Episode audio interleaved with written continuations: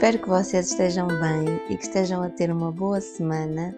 Estamos de volta para mais um episódio e no final do episódio zero eu tinha-vos dito que uma vez que ninguém começa a construir uma casa pelo teto, que neste episódio íamos falar sobre os três pilares para uma mudança profissional bem-sucedida. E portanto, esse será então o tema do episódio de hoje perceber quais são as fundações que devem estar desenvolvidas para que possamos ter uma mudança de carreira bem estruturada e consistente porque o processo de gerir a nossa carreira e só aproveitar para fazer aqui um parênteses, que gerir uma carreira pode parecer um nome muito pomposo e que traduz uma grande complicação. Na verdade, gerir a nossa carreira não é nada mais nada menos do que nos irmos posicionando no nosso caminho profissional da forma que nos fizer mais sentido a cada momento. E isto é muito mais profundo do que simplesmente gerir um currículo ou gerir tudo o que seja competências técnicas do nosso posicionamento no mercado, seja ele um posicionamento para que possamos trabalhar por conta de outrem ou um posicionamento para trabalharmos por conta própria. E, portanto, eu olho para este processo como um caminho e até mesmo como se fosse a construção de uma casa, já que eu peguei nessa, nessa metáfora, podemos mesmo usá-la e dizer-vos que nós vamos então construir toda a estrutura para erguer a casa e torná-la habitável. Para depois começarmos a pintar, a decorar, a viver lá dentro e para que essa vivência seja o mais plena possível e o mais alinhada com, com aquilo que nós somos possível. E como eu ia dizer anteriormente, eu sei que nós somos todos muito mais do que uma página de currículo ou que uma página do LinkedIn ou do que qualquer outra página numa rede social que seja utilizada para trabalho. Porém, aquilo que acontece muitas vezes é que nós estamos tão focados em comunicar ao mundo aquilo que nós somos por meio destas ferramentas que nos esquecemos daquilo que é realmente importante. Esquecemos que o foco somos nós e a noção que temos de nós próprios e do nosso contexto. Quais são então as circunstâncias que te envolvem? Quais são as circunstâncias que fazem parte do teu dia a dia e que tu assumes inconscientemente de que pronto, é assim a tua vida, ela sempre foi assim, é este o teu trabalho, são estes os teus amigos, é esta a tua realidade e é assim a vida e achas que não há assim grande coisa que tu possas fazer. Mas será? Será que tu não tens impacto naquilo que se passa à tua volta? E como consequência desta pequena reflexão, deste, desta pequena introdução, surge então o primeiro pilar que é analisa o teu contexto. Analisar o teu contexto contexto, ou seja, analisar as circunstâncias onde tu estás inserido ou inserida e através disso perceber de que forma é que estás, possivelmente, a repetir padrões sobre a tua vida profissional e padrões esses que te fazem permanecer praticamente sempre no mesmo sítio, quando na verdade aquilo que tu queres é trazer mudança à tua vida.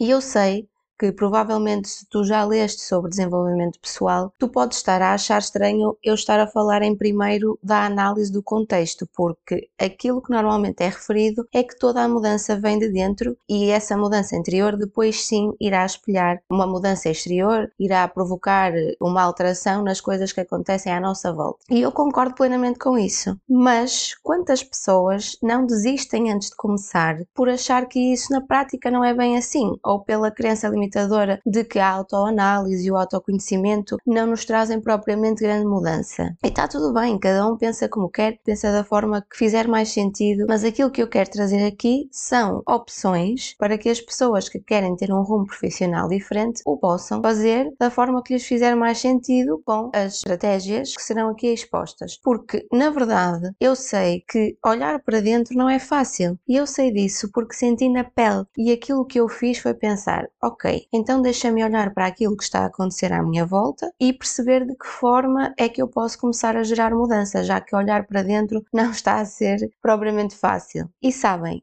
o resultado vai dar ao mesmo, porque, inevitavelmente, quando nós começamos a questionar-nos sobre o nosso contexto, nós vamos de certeza dar ao segundo pilar, que é o desenvolvimento da nossa consciência pessoal. E aqui eu pergunto: será que tu sabes realmente quem és? Será que sabes falar de ti e dos teus talentos? Será que sequer tu acreditas que tens talentos? Nós somos espetaculares a descobrir talentos nos outros. É impressionante a forma como facilmente dizemos aos nossos amigos ou às nossas amigas: Olha, tu és ótimo ou és ótima a fazer isto, acho que devias investir nesta área. Mas quando se trata de ti, tu és bom ou és boa a fazer o quê? Tens consciência disso?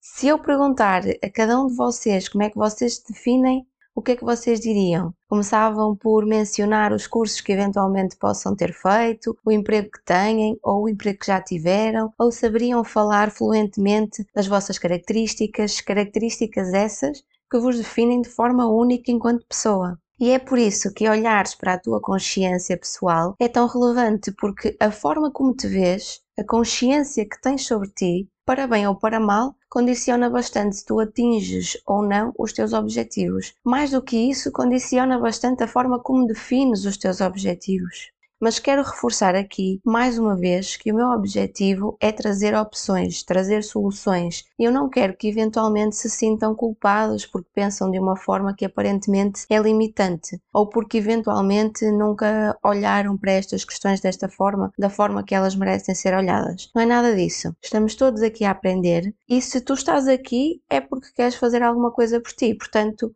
aceita os teus sentimentos, sem culpas e retira o que fizer mais sentido para ti para que possas construir o teu caminho profissional da forma mais plena, sem pressas nem culpas.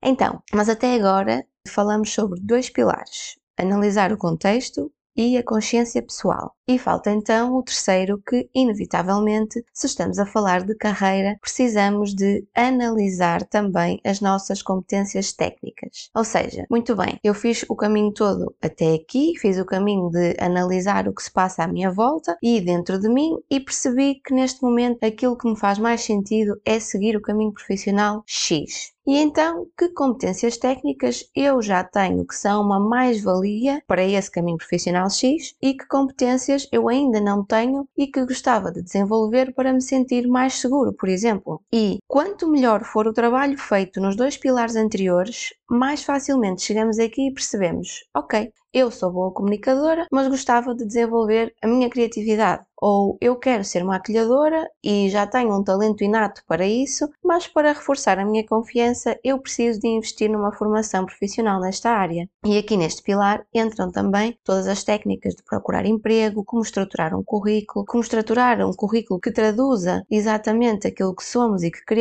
como nos prepararmos para uma entrevista, entre outros pontos que iremos desenvolver nos próximos episódios. Mas reparem que tudo isto acaba por ser muito mais fluido se nós tivermos um conhecimento bem sedimentado de tudo aquilo que falamos nos pilares anteriores, porque no fundo, se eu tiver a ambição de trabalhar por conta de outrem, se eu quero ir a uma entrevista, eu vou falar de quem? Vou falar da empresa para onde quero ir, ok, convém, mas sobretudo, eu se vou a uma entrevista, eu vou falar de mim. As perguntas que nos fazem são perguntas que são feitas maioritariamente sobre nós. E ninguém melhor do que uma pessoa com um autoconhecimento bem desenvolvido para falar de si, certo? E mais, além disso, também acabamos por perceber mais facilmente aquilo que é para nós e aquilo que não é para nós. Mesmo que tu queiras começar o teu negócio, isto já é uma forma de tu, teres o teu pensamento estruturado sobre o que queres fazer, como é que queres comunicar, portanto vai facilitar muito todo o processo. Mas nós vamos aprofundar todos estes pilares nos próximos episódios e eu vou dar-vos mais detalhes sobre como olhar e explorar cada um. No próximo episódio, posso-vos já dizer que vamos falar sobre o pilar da análise do contexto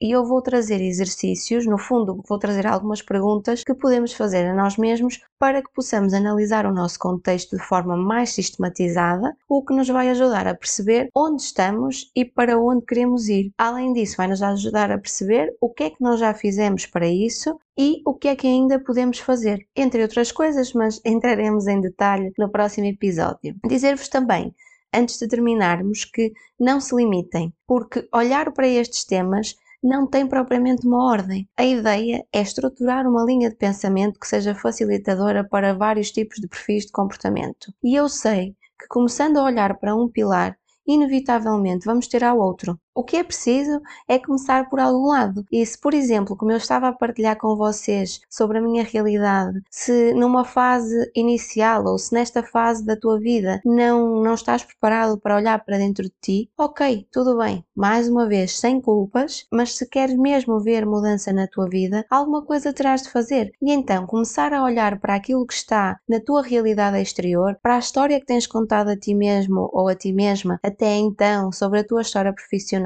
vai ajudar, porque se o fizeste já estás a fazer muito por ti, já estás a trazer à consciência temas que possivelmente nunca tinhas olhado para eles e é isso que se pretende, porque tal como eu já vos disse, isto é muito mais do que mudança profissional, isto é sobre mudança de vida.